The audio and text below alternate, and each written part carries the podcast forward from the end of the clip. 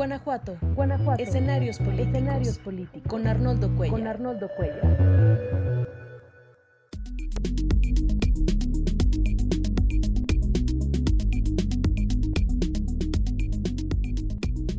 ¿Qué tal? Yo soy Arnoldo Cuellar. El tema de la seguridad no puede ser dejado de lado, aunque hay eh, otros asuntos políticos importantes como esta renovación que llevan a cabo los partidos políticos, bueno, parcialmente el Consejo Político del PAN, donde se dieron estampas interesantes que aquí comentaremos, que tienen que ver con la mecánica política que se vive en el partido gobernante en estos momentos. Morena, que no acaba de definir eh, su transición, su nueva dirigencia estatal ni nacional, pero que sin embargo el día de hoy eh, define un nuevo coordinador parlamentario que también tiene que ver con el juego de fuerzas que se vive en ese partido político. Y el PRI en un limbo, lo hablaremos también, después de la elección nacional parece que no pasa nada aquí en Guanajuato.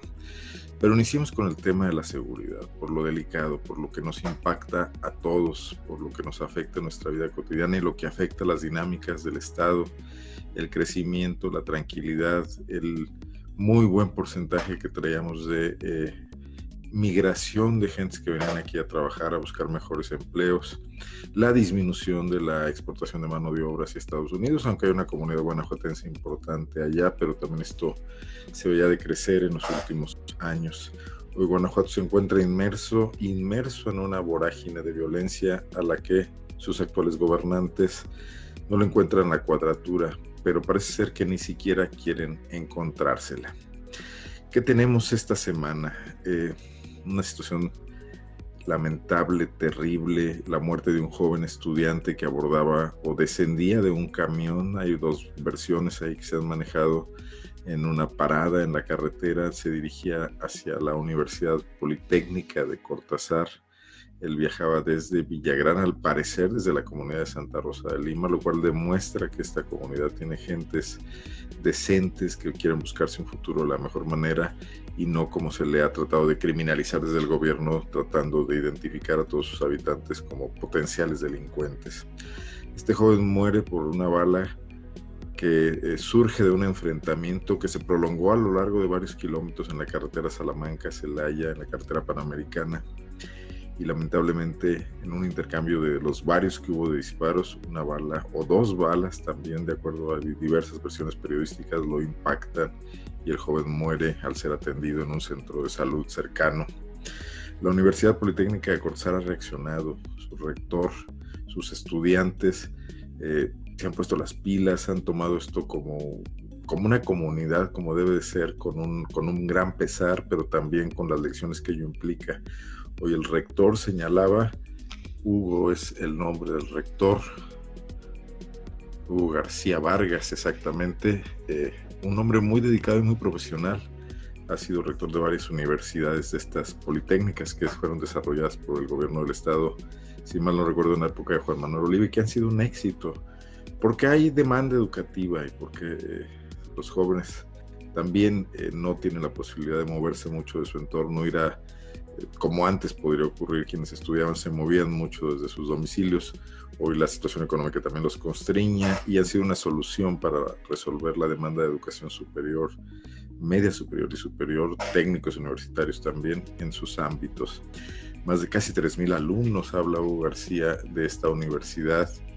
Sí, él dice que son 2.345 alumnos de Celaya, 1.400 de Cortázar y 700 de Villagrán, lo cual da casi 5.000 Sí, exactamente.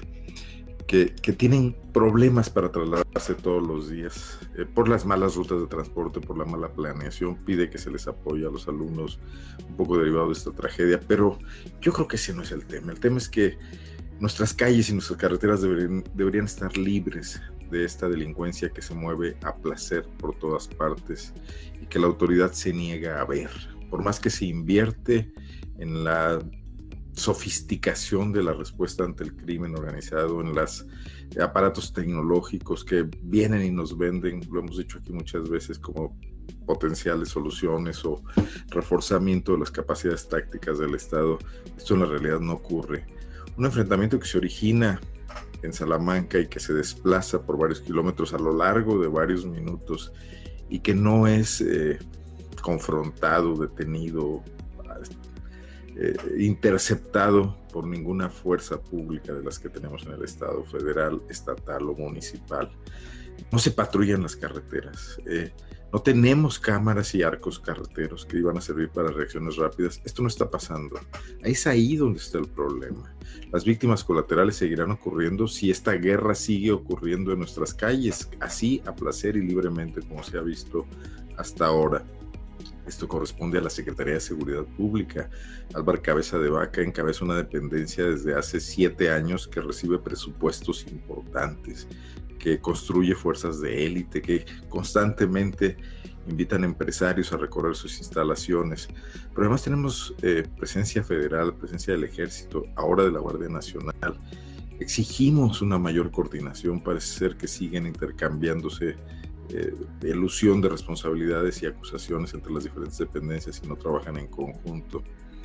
El procurador Samarripa también eh, tiene una fuerza de tareas, tiene un grupo especial de reacción un GERI, que está en diversas partes del estado, que se mueve, que, que, tiene sus procuradurías en cuatro regiones del estado y que debería también estar actuando cuando ocurren delitos en flagrancia. Debería contribuir a la capacidad de reacción del estado. Nos vemos paralizados. Nos sentimos nosotros inermes frente a la inseguridad que vivimos. Y esto no debería ocurrir. Y tendríamos que tener a un gobierno a un gobernador que es nuestro líder local, regional, el que fue aquí votado por los guanajuatenses, el que representa la unidad del estado de Guanajuato por encima de los municipios y ante la federación, tocando estos temas. A mí me llama mucho la atención que Diego Sinué Rodríguez Vallejo, me llama la atención y me indigna también, no haya producido una línea personal suya frente a la tragedia de este joven, de Arturo, muerto ahí en la parada de camión de Villagrán. Que haya sido su vocera de seguridad, para eso la quería, para eludir él la responsabilidad de dar la cara por sus gobernados. La que mencionó de pasada en un tuit, en un tuit infame, sin ningún tipo de solidaridad, que un joven había muerto y que ya la policía estaba investigando y dio a conocer el boletín de la Procuraduría, que no dice nada, como no dice nada nunca un boletín de la Procuraduría de Justicia. Diego Sinor Rodríguez Vallejo debió estar ahí, en Villagrán, en Santa Rosa de Lima, con la madre de este joven, dándole el pésame y ofreciéndole que esto se iba a aclarar a fondo. Y debió ir a la Universidad Politécnica a darle un mensaje al resto de esos casi 5 mil jóvenes que perdieron a uno de sus compañeros ayer. No fue así. Hoy veo sus redes sociales, me dediqué a rastrearlas y a ver si no me iba a equivocar al decir esto. Eh, y no, no hay ningún tweet, no hay ningún post en Facebook, por supuesto tampoco un boletín y ninguna manifestación personal. Y veo que al gobernador no le gusta dar buenas noticias, le gusta hablar de ferias de tecnología y de cosas que van a ocurrir en Guanajuato y de premios que se reciben. Yo no entiendo que se reciban premios por el programa de impulso social, que su mayor mérito es haberlo llevado a la gubernatura, no otra cosa. Pero bueno, eh, lo que pasa es que esas noticias buenas, entre comillas, no están produciendo en Guanajuato el efecto que quisiera el gobierno del Estado y que quisieran los propagandistas del gobierno estatal por lo otro, precisamente, por el problema de la seguridad. Ya fue el secretario de Desarrollo Económico, Mauricio Sabiega, que ha resultado, por cierto, una decepción total. Buen empresario, mal funcionario y mal promotor. Fue a Celaya como representante de Diego Sinue. Y atención con esto, Diego no, decidió no ir a Celaya, el gobernador a dar la cara en esa ciudad mártir, afectada por las extorsiones, por, las, por los asesinatos de ciudadanos a mansalva, no acompañó a la alcaldesa Elvira Paniagüe, eh, hurtó el cuerpo, eludió la responsabilidad. Eh, ¿Qué mensaje se manda? Mandó al secretario de Desarrollo Económico, que lo que hizo fue regañar a los medios de comunicación diciendo que no deberíamos eh, publicar las noticias que ocurren en Celaya, sangrientas y negativas, porque la ropa sucia se lava en casa y se genera mala imagen. Esas tonterías, esas sandeces de gente que no sabe dónde está parada. El problema no es que las noticias se divulguen, si ocurren. El problema sería peor aún no saber lo que está pasando. Sería peor no saber que hay zonas peligrosas de las ciudades, municipios que están con un alto índice de peligro para quienes se acuden a ellos. Y es su tarea resolver eso, es su tarea que esas ciudades no sean peligrosas. Eh, si quieren vender mejor Guanajuato, no basta con traer una feria alemana que, por la que seguramente se pagó un dineral para lograr tenerla aquí como franquicia, sino hay que tener a Guanajuato como estaba hasta hace unos años, con tranquilidad. Y bueno, derivado de esto y del gran fracaso que, que se deriva de esta pésima, mala, nula o inexistente estrategia del gobierno para enfrentar la inseguridad, hoy se conoce una encuesta una encuesta seria de un medio serio del financiero, que ahora es una empresa asociada con la eh, corredora y, empresa de comunicación Bloomberg, eh, con más de 15 mil eh, encuestas en el país, esto quiere decir alrededor de 600 o 500 por entidad federativa, y que da a conocer la calificación de los gobernadores. Hemos conocido muchas encuestas Patito, le ha dado a muchas casas encuestadoras nuevas, Arias Consultores, Massive Caller, estar haciendo encuestas constantes sobre los gobernadores. Eh, todo indica, por cómo se mueven estas encuestas, que se venden al mejor postor. El gobernador que paga, colabora, compra algún tipo de servicio de la encuestadora recibe un mejor trato que otros. Y así hemos visto variaciones. Eh, cada vez sale una encuesta de estas y al gobernador Diego Sinue Rodríguez no le va tan mal, eh, las del Heraldo de México que hablan de la imagen personal de los gobernadores, sus colaboradores las eh, tuitean y retuitean alegremente y las comparten y las presumen en las redes sociales. Seguramente la del financiero no tendrá esa suerte. Y es que en esta encuesta el gobierno de Guanajuato, les quiero dar los datos exactos, voy a abrir la encuesta, ocupa el lugar el lugar 22 en 32 eh, es en la escala de los 32 gobernadores y la jefa de gobierno del Distrito Federal Guanajuato está por debajo de la Ciudad de México, de Chiapas, de Veracruz, muy lejos de los punteros que son Yucatán, Sinaloa y Sonora. Interesante el dato de que a la pregunta si aprueban o desaprueban el gobierno, un 50% de guanajuatenses desaprueba el gobierno de Diego Sinue y un 40% lo aprueba, seguramente un 10% son indecisos o no contestaron. Y esto coloca pues en esa lista muy en la tabla en la parte de los coleros al gobierno de Guanajuato. Pero no me parece eso tan significativo como las otras dos preguntas. Al evaluar el gobierno en materia económica y en materia de seguridad pública, Guanajuato desciende aún más en, este, en esta tabla, en este ranking. Resulta que un 48% de los guanajuatenses que fueron encuestados, un 48% reprueba la estrategia económica del gobierno del Estado. O sea, una de las fortalezas del gobierno, la que siempre había estado salvando y arrastrando al resto de las eh, políticas públicas, hoy también está debilitada. 48% reprueba la estrategia económica, un 27% la aprueba. Y esto coloca a Guanajuato pues a seis lugares del último lugar, prácticamente en el sitio 26. Pero eso no es la peor noticia. La peor noticia, y desde luego que no estoy diciendo ninguna sorpresa que ustedes no esperen, es la evaluación en seguridad pública. Y en seguridad pública todos los estados del país andan mal. El que menos mal anda quizás es Yucatán. Yucatán, no, Yucatán anda bien. 29% de la gente piensa que la seguridad es un problema grave y 62% lo ve bien.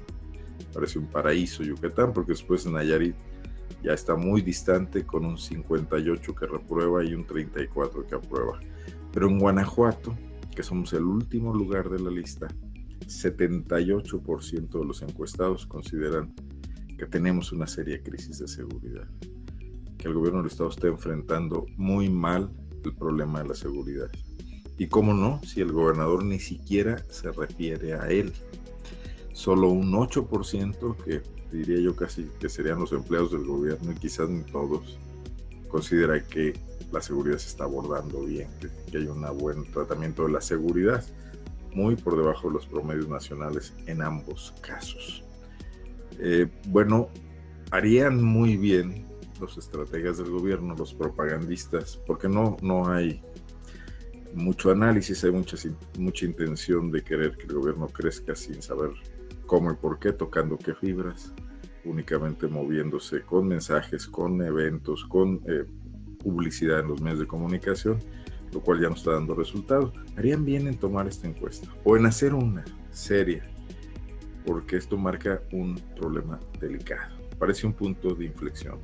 Esto es a un año. En dos semanas si no me equivoco, porque hoy es día 10 y el 26 de septiembre, que son dentro de 16 días exactamente, dos semanas y dos días, Diego estará cumpliendo su primer año como gobernador de Guanajuato. ¿Y cómo lo hace?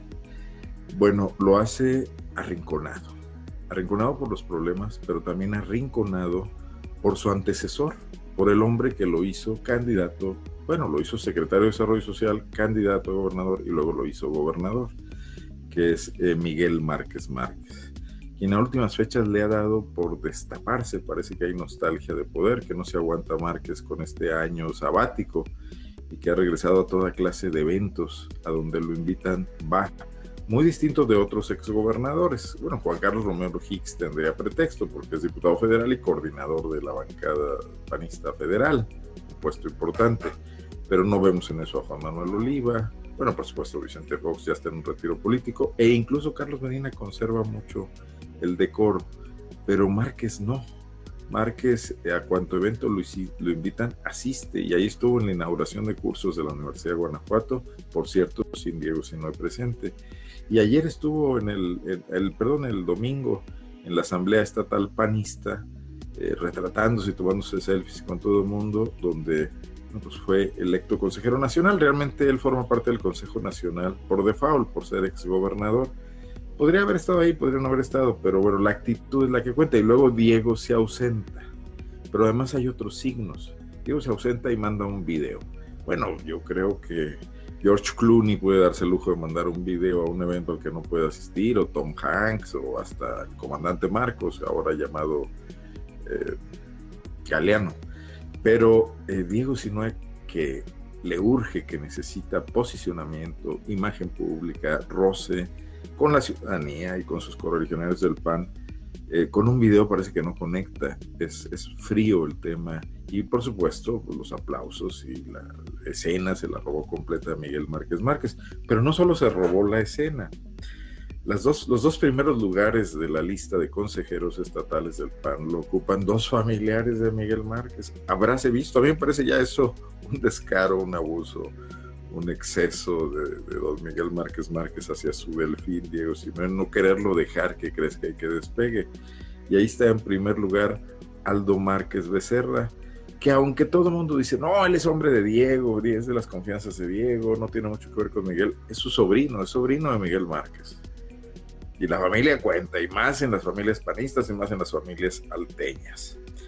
Y la segunda de a bordo de ese consejo es Noemí Márquez Márquez, la hermana del exgobernador, hoy diputada local.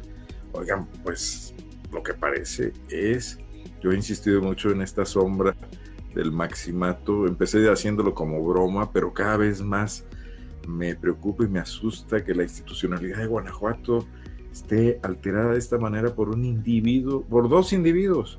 Uno que no tiene discreción, no tiene decoro, no se supo retirar a tiempo, quiere conservar el aplauso, el ascendiente, la influencia, y otro que no se decide a tomar el poder que le dieron los guanajuatenses o que le dimos, porque incluso los que no votamos por él, luego aquí confieso mi voto, eh, también debemos aceptar el resultado de la elección. Este hombre es gobernador de Guanajuato y debe ejercer esa gobernatura para empezar, para que tenga la fuerza y el poder para resolver los problemas que nos aquejan, no por otra cosa. Pero estas continuas ausencias, este contrapeso que ejerce Márquez cada vez más, más un Márquez que se retiró con gran popularidad, que siempre lo opaca, lo, lo eclipsa a Diego Sinue, sí parece un problema serio de política de, mecánica de la política guanajuatense. Muchísimas gracias a todos quienes están uniéndose a la transmisión, comentando. Me dice Guillermo Sabiñón, excelente. Estoy pasando lista a mis alumnos de la universidad, viendo y escuchando al comunicador Arnoldo Cuellar, no, no, no digo más. En la clase de esta semana tendremos mucho que tratar con nuestro programa didáctico y esta emisión de este laboratorio periodístico. Se, lo agradezco mucho, eh, maestra Guillermina Sabiñón qué bueno que esto sea de utilidad. Manuel Mancilla dice que sigue el periodismo valiente. Daniel Malacara, saludos. Arnoldo, en el Tecnológico de León van tres alumnos asaltados en tan solo ocho días, nos dice el doctor Daniel Malacara, quien fuera, incursionó en política, ustedes lo recuerdan, candidato por Movimiento Ciudadano a la alcaldía. Dice, el gobierno de León debe tomar cartas en el asunto, por supuesto, pero también la autoridad universitaria y las propias representaciones estudiantiles deberían estar planteándolo con más fuerza y seriedad, porque no hacen mucho caso, doctor. Edelmiro Gómez, muchísimas gracias por el saludo. Adolfo Cervantes, gracias desde San Miguel Allende y Pedro Montiel desde Querétaro. Bueno, me, me preocupa y ojalá ustedes también le pongan un ojo a esto, que es este traslape sexenal de influencias políticas, porque Hoy Márquez ya no tiene responsabilidad constitucional, pero sigue ejerciendo un peso específico. Y si lo dudan y si no me creen, registremos algunos otros hechos. La semana pasada tomó posesión, por cierto, de una universidad politécnica en Silao, la exsecretaria de la Transparencia y Rendición de Cuentas, eh, el nombre que Miguel Márquez le puso a la Secretaría de la Función Pública, antes Contraloría del Estado. Isabel Tinoco se caracterizó por ser una funcionaria gris, medrosa, temerosa de ejercer sus responsabilidades, dejó pasar asuntos tan graves como las compras opacas de escudo, de medicamentos, eh, como las sesiones de terrenos con desventaja para el erario público en el puerto interior, como la compraventa de los terrenos de Toyota en Apaseo, eh, como la concesión de la carretera a Grupo México en Silao, de esta carretera de cuota, que pagaremos todos los guanajuatenses a un precio alto y que derivará en un negocio privado y no, no fortalecerá las finanzas públicas cuando más faltase. Bueno, esta eh, mujer que pasó sin pena ni gloria por el área que debe cuidar eh, la honestidad, la transparencia, el apego a las leyes de la función pública de todos los ámbitos, eh, hoy es premiada con un puesto donde va a ganar 60 mil pesos por dirigir una universidad.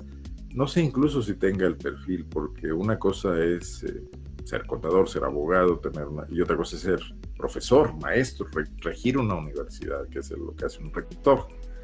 Pero bueno, ahí está el premio. Y ese premio no se lo da a Diego Sinoe. Yo creo que Diego Sinoe en los tres años que fue el secretario de Desarrollo Social, dos años de fracción, eh, no creo que le haya generado muchos favores eh, Isabel Tinoco. Eh, que hacía más bien caso de Miguel Márquez. Yo creo que es Márquez el interesado en que Isabel Tinoco tenga ese puesto. Y nos topamos con esta puerta giratoria que impide el combate a la corrupción, lo que vimos en el Comité Ciudadano de, del Comité Ciudadano del Sistema Estatal Anticorrupción. Alguien ocupa un cargo donde supuestamente va a combatir la corrupción, termina su periodo y recibe una chamba en una entidad pública en este caso Arminda Balbuena en la Universidad de Guanajuato, instancia a la que debería haber estado atenta, y eh, ahora Isabel Tinoco en el gobierno del Estado a través del área de educación superior. Eh, pero no solo eso, se ve en el horizonte ya la decisión o la posibilidad de la decisión de que el ex procurador de los derechos humanos de Guanajuato y ex secretario de gobierno de Miguel Márquez, Gustavo Rodríguez Junquera, se enfile en una terna, las famosas ternas de uno, donde uno es el bueno y dos son música de compañía, a una eh, magistratura en el Supremo Tribunal de Justicia, porque va a haber vacantes próximamente. Se va Eduardo Hernández Barrón, por cierto, pésimo magistrado, pésimo ex eh, consejero de la transparencia, pésimo ex eh, magistrado electoral, premiado en su momento por Juan Manuel Oliva, no dio el ancho, no, no lo van a reelegir, por supuesto, y se va a generar un hueco. El Ejecutivo tiene el derecho a nombrar a su sucesor y todo el día que será Gustavo Rodríguez Junquera en otro premio de un funcionario de Márquez, no de, no de un funcionario que le deba favores Diego Sinue. Entonces Diego está evitando construir su propio equipo, está evitando generar una expectativa política nueva, construir una nueva clase política panista para limitarse a administrar una muy pesada herencia de Miguel Márquez Márquez. Y en eso residen también explicaciones como la de la falta de fuerza del Estado para combatir la situación de emergencia que se vive por la seguridad, la falta de fuerza del Estado para buscar soluciones a problemas como el del agua de León, donde todo depende de que López Obrador decida apoyar el zapotillo o no, eh, la falta de fuerza también para hacerse cargo de problemas que vienen como eh, la asfixia presupuestal que puede estar produciendo la austeridad federal en Guanajuato y que de momento, de momento nada más se puede intentar resolver con un crédito, pero que esta no puede ser una solución permanente. Un crédito para el que ni siquiera se tienen definidas aún las aplicaciones, las obras, los proyectos en los que se va a gastar ese dinero. Muy mal. Bueno, y pues por eso, por eso las encuestas, por eso Diego no se consolida y por eso una encuesta seria nos hace ver esta realidad de que está el gobierno perdiendo vuelo, perdiendo capacidad, perdiendo capacidad de representación, perdiendo popularidad y perdiendo margen de maniobra. Otra tarea complicada y difícil es eh, restablecer eh, a las policías estatales, algo que los municipios no pueden hacer solos sin la ayuda del Estado, porque el mismo Estado es el que ha procurado su desmantelamiento a través de un mando único de facto que tampoco está funcionando. Bueno, vamos eh, a abordar otros temas, ya tocamos la violencia criminal y este tema de la encuesta y de pasada el maximato. Déjeme comentarle que en estos días conoceremos noticias importantes. Si les interesa el tema, les pido que estén atentos mañana a una rueda de prensa que será transmitida eh, por redes sociales desde el CENCOS, en las cuentas del CENCOS, del Centro Nacional de Comunicación Social en la Ciudad de México, este lugar formado por Pepe Álvarez y Casa, eh, donde se dan espacios a organismos de la sociedad civil que quieren comunicar cosas a la sociedad y se les apoya. Bueno, en CENCO es un grupo de activistas eh, ambientales guanajuatenses y también de otras pues, entidades del país.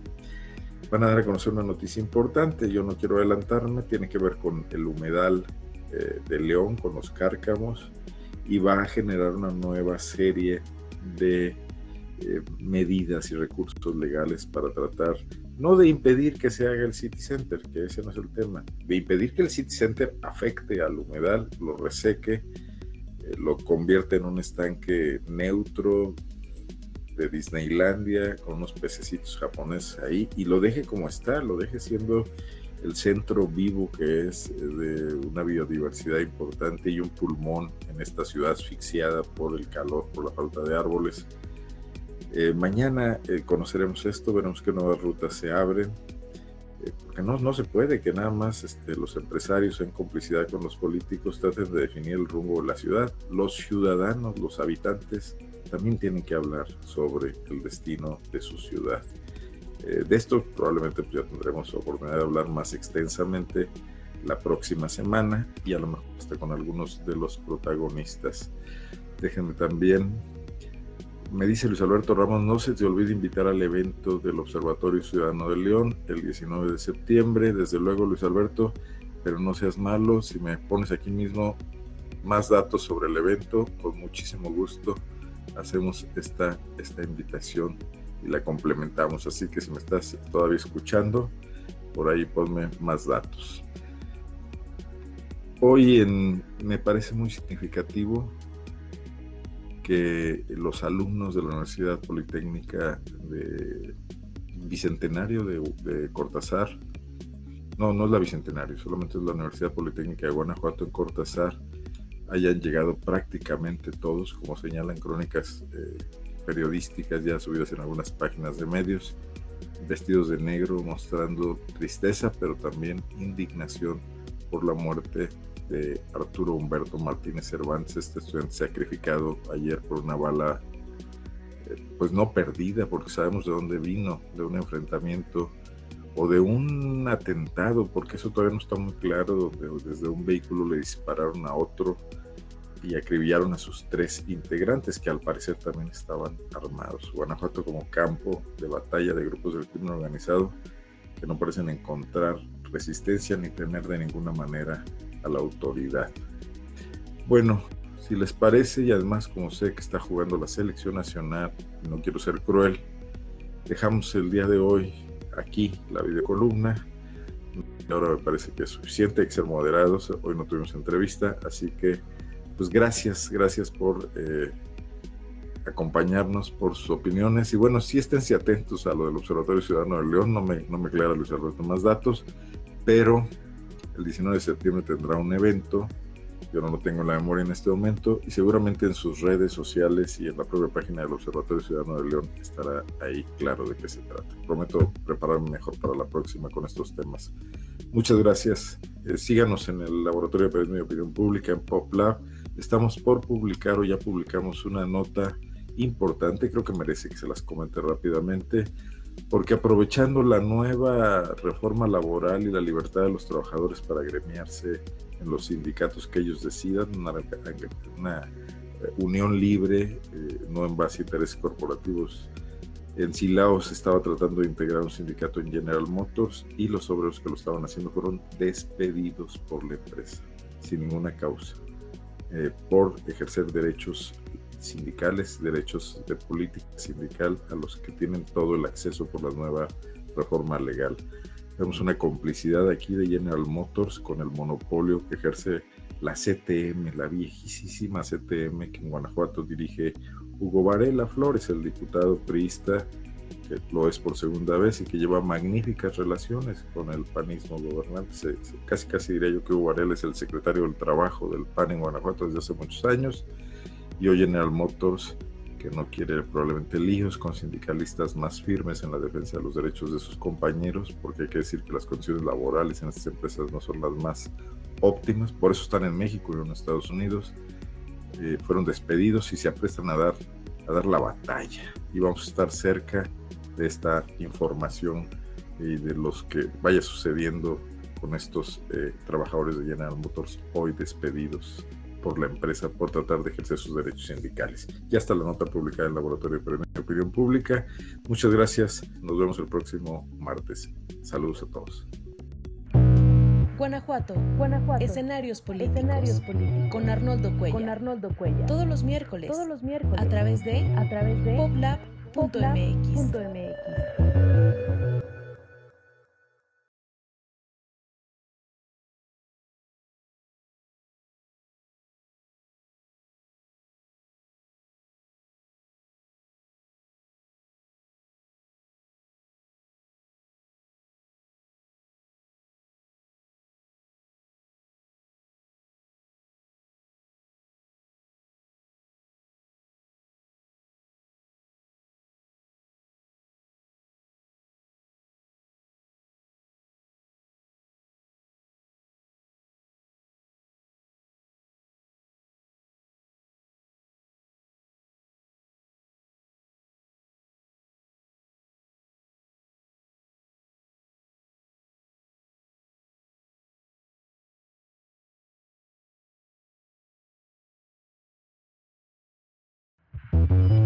Guanajuato. Guanajuato.